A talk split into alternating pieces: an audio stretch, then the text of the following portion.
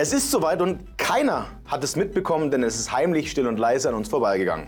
Das Europäische Parlament hat entschieden und hat sich gemeinschaftlich zur digitalen ID geeinigt. Bereits im Jahr 2030 sollen bereits 80 Prozent der Bürger die digitale ID bekommen. Und wer sich jetzt fragt, warum ich dieses Video mache, hierbei geht es um viel mehr als um eine digitale ID.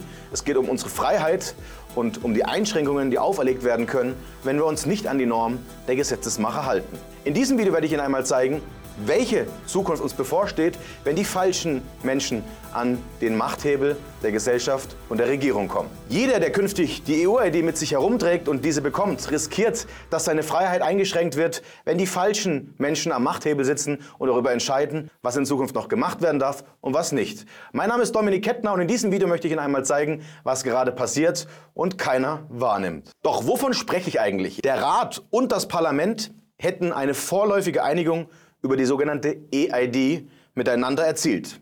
Doch dass das keiner mitbekommen hat und unsere Tageszeitung nicht auf allen Titelseiten damit geschmückt waren, zeigt uns ganz deutlich, dass hier etwas läuft, was an den Menschen vorbeigehen soll. Wie so oft, wenn man von Kriegen und Krisen abgelenkt ist. Wenn Sie sich also fragen, warum vorläufig und warum noch nicht final entschieden wurde, weil alle Mitgliedstaaten der EU diesem ganzen Thema beistimmen müssen, doch dass das nur noch reine Formsache ist, werden wir hier jetzt sehen. Denn die EID ist ein wesentlicher Fortschritt im Bestreben, unsere demokratischen Rechte und Werte zu schützen. Das jubelt zumindest die erste stellvertretende EU-Ministerpräsidentin Nadja Calvino.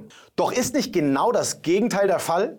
Wenn die Gesundheitsdaten, unsere Bankdaten unsere Krankenkassendaten und alle persönlichen Daten auf der EID gespeichert werden sollen, hat man da nicht das perfekte Werkzeug, jeden zu gängeln, der nicht nach den Normen der Regierung nach außen auftritt, der vielleicht etwas kritischer wie ich in der Öffentlichkeit auftritt, um diese Menschen einfach auf Knopfdruck auszuschalten. Das ist genau die Dystopie, die George Orwell in seinem Roman 1984 beschrieben hat, in die wir uns heute hineinbewegen. Und diese Daten sollen nicht nur für die Behörden zugänglich sein, sondern auch für private Unternehmen richtig gehört. Doch das ist noch lange nicht das Sahnehäubchen, denn die Verbindungsteile, die zwei Puzzlestücke, die man hier miteinander verbindet, nämlich die E-ID, die digitale ID gemeinsam mit dem E-Euro, also dem digitalen Euro, wird das perfekte Macht- und Kontrollwerkzeug. Ernst Wolf hat davor schon in zahlreichen Videos gewarnt, unter anderem auch in diesem haben wir darüber gesprochen. Nur wenige Stunden nachdem das EU-Parlament diese Entscheidung gefällt hat, warnte der ehemalige Vorstand und Chef der sogenannten Brexit-Partei Nigel Farage. Im folgenden Videoausschnitt warnt er uns davor, was es mit der EID auf sich hat und wo die Gefahren liegen, sehen Sie aber selbst. If we're not careful, we head towards a Chinese-style social credit system Dass diese Befürchtungen vieler Menschen mehr als berechtigt sind und dass wir jetzt laut werden sollten, können wir daran festmachen, dass nur wenige Tage nach Ankündigung der EU, dass es zur EID kommen wird, bekannt gegeben wurde, dass die EU ihre gesamte Infrastruktur rund um die Corona-Zertifikate und das, was an die WHO weitergegeben wird, abgegeben hat. Man hat sich also abhängig gemacht und der WHO-Chef kündigte dazu an, dass die Einführung eines internationalen Impfausweises auf Basis der EU-Technik passieren soll. Was jetzt also passiert ist, dass es eine Verknüpfung zwischen der digitalen ID, dem digitalen Geld und unserem Impfpass gibt. Das, was sich viele Kritiker in den letzten Jahren als Verschwörungstheorie anhören mussten, wird nun zur Realität, überzeugen sich aber selbst, was der Chef der WHO selbst genau dazu sagte.